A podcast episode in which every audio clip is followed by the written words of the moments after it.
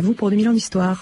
Bonjour Claire et bonjour à tous. Aujourd'hui une histoire qui remonte aux origines du christianisme, les saints et les saintes.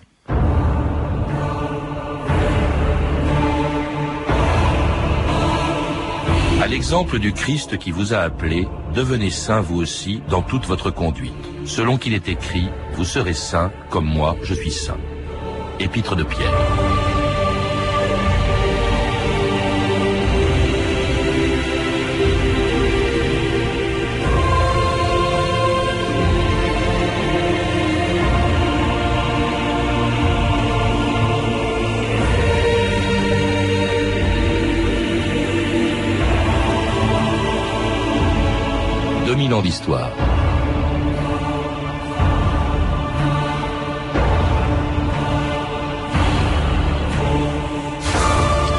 Les saints sont environ 40 000 à faire l'objet d'un culte qui date des origines du christianisme.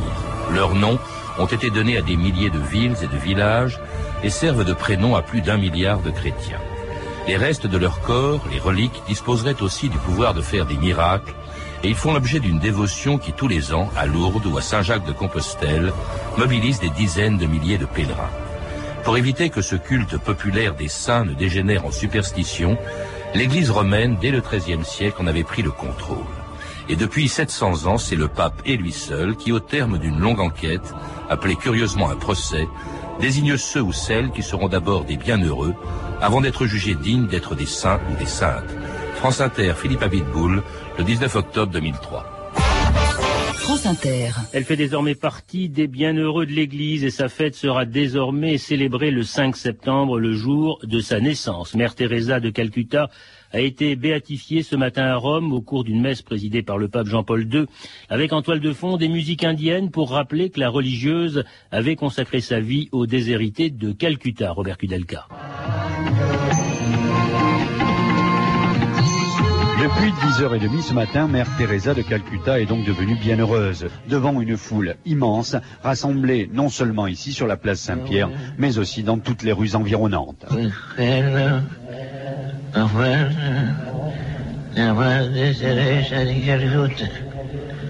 Dès que le portrait géant de la nouvelle bienheureuse, où on la voit souriante, a été dévoilé, de longues vagues d'applaudissements ont résonné et une procession de jeunes femmes en sari blanc s'est avancée vers l'autel pour présenter une relique de Mère Teresa, quelques gouttes de sang de la nouvelle bienheureuse dans un reliquaire que Jean-Paul II mettra dans sa chapelle privée. La béatification de Mère Teresa est l'ultime étape avant la canonisation de la religieuse d'origine albanaise. C'est seulement après sa canonisation que Mère Teresa aura droit au titre de sainte. Sylvie Barnet, bonjour. Bonjour. C'était la béatification l'an dernier de, à Rome de Mère Teresa qui fera bientôt partie de ces saints auxquels vous venez de consacrer un livre, un livre dans lequel le premier d'entre eux, dites-vous, était Dieu. C'était même le seul au début à pouvoir être considéré comme un saint. Dieu, c'est le saint, le parfait. On marche en terre sainte, il est celui que l'on que l'on vénère, il est kadosh en hébreu, le très saint, le parfait, et donc tous les hommes sont appelés à, à, à cette sainteté. Il dit soyez saints, la Bible dit soyez saints comme moi je suis saint. Mais justement, comment se fait-il qu'à partir de ce seul saint que pouvait être Dieu au début, euh, après, au début de notre ère, euh, le christianisme ait donné ce titre de saint à des hommes euh, ou à des femmes? Ah, La réponse, elle est dans les premiers textes historiques que sont les évangiles. Les évangiles racontent comment les hommes du début de, de l'histoire, du début de l'histoire du christianisme, racontent comment ils voient en la figure de l'homme nommé Jésus euh, la figure du saint qu'ils appellent le véridique, le saint. Et euh, voilà qu'ils se dénomment eux-mêmes comme les saints, les frères, les gens de la voix. Mmh. Donc les saints, au départ, dans les évangiles, ce sont les hommes des premières communautés. Oui, et désignés non pas par le pape comme c'est le cas aujourd'hui, mais par des hommes. Les premiers saints, en fait, étaient choisis par les fidèles, par les premiers chrétiens. Très vite, les premiers chrétiens, une fois euh, la mort du Christ passée, les communautés s'organisent et très vite, les premiers chrétiens en viennent à appeler saints des hommes d'exception dans lesquels ils reconnaissent le visage du Christ. Et donc le visage du Christ, c'est le saint. Et ces hommes d'exception, ces premiers saints, étaient ceux justement qui, comme le Christ, avaient sacrifié leur vie pour lui, et c'est pourquoi c'était les martyrs. sur nos martyrs. Pierre. Paix aux victimes. apaise leur souffrance, insuffle-leur la force, ô sauveur. Emparez-vous de cet homme. Bénis soyez-vous, mes enfants, qui allez mourir au nom de Jésus. Aujourd'hui même, vous allez le retrouver au paradis. Là où l'empereur aujourd'hui règne, demain le Christ à tout jamais régnera. Il chante.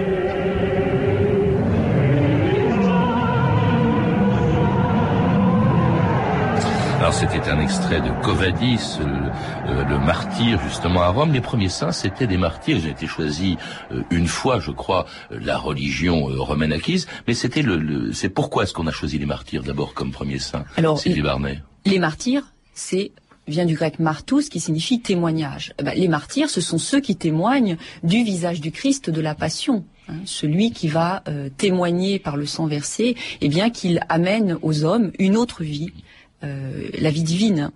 Les martyrs ou les apôtres, qui d'ailleurs tous ont été martyrisés pratiquement. Oui, et puis très vite, on, on en vient à vénérer comme martyrs, eh bien, les, les, hommes et les femmes des premières communautés euh, primitives, comme cette petite esclave de 15 ans euh, prénommée Blandine, qui va mourir dans le cirque, dévorée par les fauves, et euh, qu'on va très vite honorer dans les catacombes, euh, ces cimetières clandestins, comme une martyre, c'est-à-dire comme une femme qui porte témoignage euh, de la vie du Christ. Mais parce que de même que les premiers saints étaient des martyrs, le premier culte des saints, c'est d'abord le culte des martyrs qu'on retrouve, dites-vous dans votre livre, euh, tous les ans, euh, autour de l'endroit où ils sont morts, euh, la, date, la, date, anniversaire de leur mort, et ça c'est le début du culte des saints en fait. Oui, parce que très vite, quelqu'un comme par exemple Ignace d'Antioche va dire vivement approche le jour de mon martyr parce que c'est le jour de ma naissance au ciel. Et cette cette mort, elle des martyrs, elle apporte quelque chose de nouveau c'est-à-dire la croyance en une vie éternelle que ne donne absolument pas le monde romain, qui établit au contraire une très grande distance entre le monde des vivants et le monde des morts, et qui tient le monde des cimetières en horreur. Or, c'est précisément là que s'établit le culte des premiers martyrs, premiers saints martyrs, dans les communautés primitives, et ce, jusqu'à l'officialisation du christianisme. Le début, au fond, du, calendrier, calendrier des saints dont on parlera, c'est aussi le début, ce culte des saints et donc des martyrs, d'un culte qui est inséparable du, du culte des saints, c'est celui de leurs reliques qui sont censées faire des miracles. Oui, parce que les reliques, reliquiae en latin, c'est ceux qui restent. C'est ceux qui restent des saints lorsqu'ils sont partis au ciel. Et sur la terre, bah, les, les, hommes n'ont plus que cette présence. À, à, toucher et euh, la croyance s'établit très vite de part et d'autre de la Méditerranée que euh, on touche le ciel lorsqu'on touche les, les reliques. Elle... Alors, les reliques, ça peut être n'importe quel, ça peut être le corps entier, ça peut être un morceau du corps, ça peut même être, encore aujourd'hui, on l'a entendu euh, tout à l'heure, lors de la béatification de Mère Teresa, il y avait une relique, c'était une goutte de son sang. Oui, parce que très vite, dès le IVe siècle, on en vient à considérer comme relique tout objet ou euh, toute exsudation du corps qui a euh, touché le corps des saints. Il y a là comme une, comme une contagio, et euh, eh bien euh, il y a une religion le christianisme s'établit alors comme une religion du contact hein. mmh. touchant les reliques des saints eh bien on va toucher le saint qui lui-même va toucher le Christ qui lui-même va toucher Dieu et euh, il y a quelque chose de l'ordre de la circulation de l'amour divin envers les hommes qui va s'opérer oui même une circulation euh, commerciale plus prosaïque si je puis dire parce que tout le monde tout, toutes les villes voulaient avoir sa relique on se battait pour des reliques on allait les chercher très loin il y a eu des trajets extraordinaires je crois les reliques de Saint-Marc à Venise qui sont venus donc d'Orient.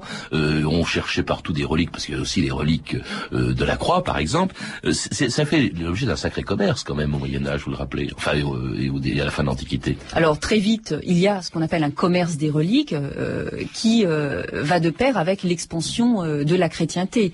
on ne conçoit pas au Moyen Âge une nouvelle église, un nouvel hôtel sans une consécration de reliques. Et alors ça prend de l'ampleur donc euh, avec euh, avec l'essor du, du, christianisme. Alors une fois que le christianisme est reconnu, il y a plus de martyrs bien sûr après les dernières persécutions au début du IVe siècle.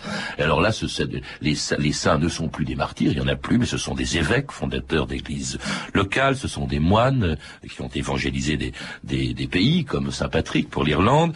Euh, ce sont de grands mystiques. Mais alors euh, évidemment, les saints commencent à se multiplier, à devenir de plus en plus nombreux et sont toujours désignés par les fidèles, si bien que très vite, dès le XIIe siècle, l'Église elle-même de Rome commence à codifier tout cela. Le choix des saints va devenir progressivement celui du pape. Alors, cela va de pair avec une centrale euh, terrasse, des bêtes méchantes comme les dragons. Euh, il y a là tout un, tout un imaginaire qui, qui se met en place. D'ailleurs, le, livre le plus célèbre de cette littérature, c'était ce qu'on appelle la légende dorée hein, de Jacques de, de Voragine. Alors, il y a, la littérature, il y a aussi le culte des saints à travers les images, et ça, c'est évidemment quelque chose que n'aiment pas, que condamnent, que vont condamner pendant la Réforme les, les protestants, qui non seulement condamnent euh, les images et le culte des saints, mais même l'existence de saints. Pour un protestant, Dieu seul saint. Oui, Au fond, comme, c'est le retour aux origines du christianisme. Comme le rappelle Luther, les saints, c'est ton prochain, ce sont ceux qui sont affamés, ceux qui ont soif, ceux qui ont faim. Et euh, s'il ne, s'il condamne euh, le culte des saints euh, tel qu'il s'est mis en place tout au long du Moyen Âge, euh, Luther et Calvin, les, les fondateurs du, du, du mouvement protestant, eh bien, en appellent au contraire à vénérer une mémoire des saints à travers le visage du Christ. hein. Donc, on va détruire les statues des saints dans les églises et interdire leur représentation. Mm. Est-ce que, est-ce qu'il y a quand même un- le calendrier Parce que justement, ce qui est intéressant, parce que les catholiques ont un calendrier qui existe depuis depuis toujours, hein, destiné à commémorer justement les saints, généralement à la date anniversaire de, de leur mort, ou ça peut être aussi, je crois, de, de leur naissance. Cela dit, euh, Sylvie Barnet, il y a aujourd'hui environ 40 000 saints et seulement 365 jours dans le calendrier. Comment fait-on alors Eh pour bien- les célébrer tous? Eh bien, euh, c'est simple. L'Église universelle romaine a établi un calendrier romain universel et officiellement, il y a 169 saints euh, que l'on vénère. Et euh, tout au long de l'année, euh, on, rappelle la mémoire des saints et des bienheureux qui sont nés au ciel à cette date. Donc très vite, on se retrouve dans les chiffres. Et puis, il ne faut pas oublier la fête de la Toussaint, la fête de la Toussaint qui a été instituée au 7e siècle, que l'on nomme Toussaint Saint. Euh, à partir euh, du 9e siècle et qui est destinée justement à évoquer tous ces saints dont, dont on ne connaît plus la mémoire ou dont on ne sait presque plus rien de leur, euh, de leur vie. et qui est le 1er novembre et non pas le 2 parce qu'on confond souvent la Toussaint avec le jour des morts. Le jour des morts c'est le 2, la Toussaint c'est la veille, c'est c'est le 1er novembre. Sylvie Barnet, cela dit, s'il n'y a plus que 169, vous le dites, saints dans le calendrier officiel Universel. universel hein, de de Rome, il y en a beaucoup qui ont disparu de ce calendrier universel. Par exemple, Sainte Sylvie, je crois que c'est le 5 novembre, ça n'existe pas. Sainte Catherine, le 25 novembre, ça n'existe pas, mais ça existe dans les calendriers qu'on achète tous les jours. On Mais- sait que la Sainte Catherine, c'est le 25 novembre. Parce que le calendrier des PTT est un calendrier euh, qui date euh, de 1801, donc de Napoléon, et qu'il n'est pas le, le calendrier romain universel. Et puis, il y a tous ces calendriers locaux et tous les béatifiés qui ne figurent pas euh, sur ce calendrier. Mais par exemple, en 1969, en, en raison de cette réforme liturgique, on a éliminé Saint-Christophe. Saint-Christophe euh, qui se trouve sans doute sur tous vos porte-clés pour protéger, euh, pour vous protéger lorsque vous êtes euh, en voiture. Et là, je m'adresse à, à tous les auditeurs.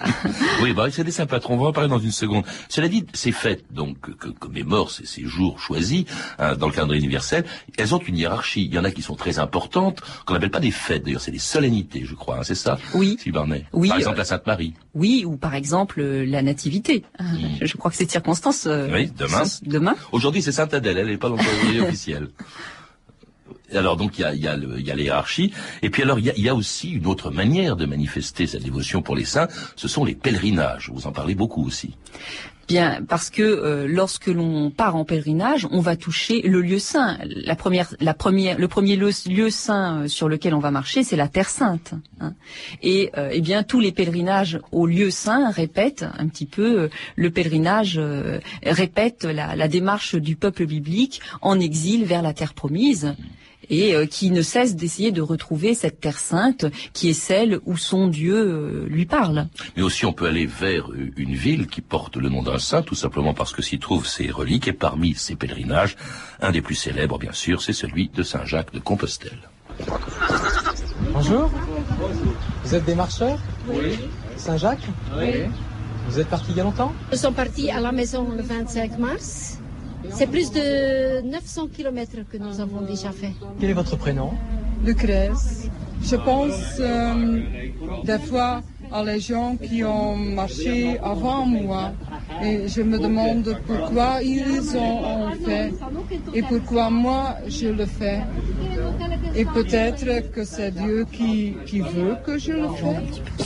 Et c'était quelques pèlerins se dirigeant vers la ville où se trouvent les restes de Saint Jacques le Majeur, Saint Jacques de Compostelle, qui comme beaucoup de villes portent un nom de saint. Je crois qu'en France, il y a 4000 villes ou villages qui portent des noms de saints sur 36 000 communes, un huitième. Qu'est-ce qui décide de, choisir comme qu'est-ce qui a décidé dans le passé de donner le nom d'une ville, le nom d'un saint à une ville? Bah, euh, L'histoire locale, par exemple, Saint Léger, qui est un saint euh, que les populations vénèrent au 7e siècle, on transporte ses reliques euh, le moment de sa mort. Eh bien, euh, tous les villages par où vont passer euh, les reliques de Saint Léger vont se mettre à porter le nom de Saint Léger. Et le nom des saints, c'est quelque chose de profond au Moyen Âge. Saint Léger, c'est aussi celui qui enlève la pesanteur de la souffrance humaine. Il y a là tout un sens que rappelle par exemple la légende dorée, qui nous apprend euh, que Lucie vient du latin lux, qui signifie lumière, ou euh, que Saint Dominique signifie Seigneur, ou que Agathe, vous l'avez nommé tout à l'heure, signifie euh, celle qui est sainte de Dieu, etc., etc. Tropé. Ah ça je ne sais pas. Hein, parce qu'il y a quand même des, il y a quand même des noms qui ont disparu dans ces, dans cette liste de saints à Saint-Tropez justement, c'est pas très bien qui c'est. Alors ils sont aussi choisis parce qu'ils sont censés protéger la ville. Là on en vient au saint patron, protecteur de ville, protecteur aussi de métier, avec d'ailleurs des choix qui sont très curieux. Vous en citez un qui est Saint Vincent. On a choisi Saint Vincent comme patron des vignerons parce que son nom commence tout simplement par vin. Oui, Et, il y a des dizaines d'autres exemples. Alors la, pratique de vouer un, métier ou une corporation à un saint s'effectue au Moyen Âge, qui est euh, l'époque où tout est incorporé, c'est-à-dire qu'on ne conçoit pas qu'il y ait un corps quel qu'il soit qui ne soit pas voué à un saint, que ça soit le corps physique ou le corps social. Donc euh, les confréries de métiers, les corporations de métiers, et puis plus tard, euh, avec les évolutions de temps, eh bien il, il, va falloir donner un saint patron, par exemple, aux aviateurs. Mmh. Et alors il y a là de très belles légendes, par exemple les aviateurs, ils ont comme euh, patronne Notre-Dame de Lorette. Je pense que euh, parce que la, légende raconte comment euh, la maison de la Vierge, la maison où l'ange Gabriel lui, est apparu pour lui dire qu'elle va enfanter un fils du Très-Haut, eh bien cette maison, elle est transportée, dit la légende, ce qu'il faut lire, miraculeusement par les anges. Et voilà comment les aviateurs ont, pour patronne celle qui vole aussi dans les airs avec les anges. Il y a des beaucoup de surprises aussi dans votre livre. Par exemple, le fait de donner un prénom de saint à un enfant, c'est assez tardif dans l'histoire. Ça, date de la Renaissance. Du moins, ça a été institutionnalisé à la Renaissance, simplement. Et c'est aussi pour protéger les, euh, pour protéger ceux qu'ils portent, parce que on, a, c'est qu'il y a un peu de superstition tout de même dans, ces histoires de saints. il faut croire au miracle, c'est pas toujours facile de les, de les prouver, et on, on a, on a l'impression que, au fond, à l'origine, vous le dites aussi, Sylvie Barnet, on célèbre les saints pour évacuer, pour faire oublier les fêtes païennes, on a l'impression un peu d'un retour en arrière aujourd'hui. Ben, si on prend euh, l'exemple de Noël, le Père Noël, c'est un pur euh, ersatz de saint parce que euh, il est né aux États-Unis au début du 19e siècle et il vient remplacer petit à petit dans les milieux laïques déconfessionnalisés la figure de Saint Nicolas. Saint Nicolas qui a une légende bien connue, c'est pour ça qu'on qu'on le met, euh, qu'on le voit euh, euh, donner des cadeaux aux enfants, c'est parce que avant de leur donner des cadeaux, eh bien, la légende raconte comment il, il a opéré un miracle en enlevant trois enfants d'un saloir, donc en leur évitant une mort, une mort très certaine, une mort, une mort horrible. Et donc voilà Saint Nicolas associé aux enfants. Et puis petit à petit, le monde moderne va l'opposer au père Fouettard, père Fouettard qui est lui-même un, un, avatar diablotin méchant qui s'en prend aux enfants. Là, on n'est plus du tout dans le christianisme alors évidemment. Hein, c'est plus une fête le Père Noël, le sapin de Noël, c'est pas, ça n'a rien de particulièrement religieux. C'est pour ça d'ailleurs que c'est un peu universel aussi de manière. Je voulais savoir, euh, euh, Sylvie Barnet, euh, en, ce qui concerne justement le, les saints, on, se rend compte que très récemment, Jean-Paul II, par exemple, a procédé à un très grand nombre de canonisations récemment. Oui, 464 pendant son pontificat, c'est énorme. Alors on a beaucoup discuté sur sur sur ce fait. on peut rappeler que on peut mettre en rapport ce nombre important de canonisations et le souhait de Vatican II euh, de rappeler que la sainteté est une vocation universelle, c'est-à-dire que tous sont appelés à être les saints, les, les, les véridiques le Christ. Merci Sylvie Barnel. Je rappelle que vous venez d'écrire donc Les Saints des êtres de chair et de ciel qui était euh, publié chez euh, Gallimard euh, Découverte. À lire également Histoire insolite des saints et des fêtes du calendrier, un livre de Florence Noiville publié chez Actes Sud Junior, ainsi que Reconnaître les saints de Bernard Desgraviers et Thierry Jacomet, un ouvrage édité chez Massin. Vous avez pu entendre des extraits des films Covadis de Mervyn Leroy, euh, distribué en DVD par Warner, et des 11 Fioretti de Saint-François d'Assise de Roberto Rossellini, distribué en DVD par Arcades. Vous pouvez retrouver, vous le savez, ces références en contactant le service des relations auditeurs au 32 30, 34 centimes la minute, ou en consultant le site de notre émission sur franceinter.com. C'était 2000 ans d'histoire, la technique Enguerrand de Sade et Stéphane Corridom de documentation et archives sonores Claire Destacan, Claire Tesser et Caroline Chaussé, une réalisation de Anne Kobilac. Bonne fin de semaine à tous et à lundi. La semaine prochaine, d'ailleurs, l'équipe de 2000 ans d'histoire prend une semaine de vacances, mais sans vous quitter pour autant, puisque vous pourrez entendre ou réentendre la rediffusion de cinq émissions que vous avez aimées, si l'on en croit votre courrier. Lundi,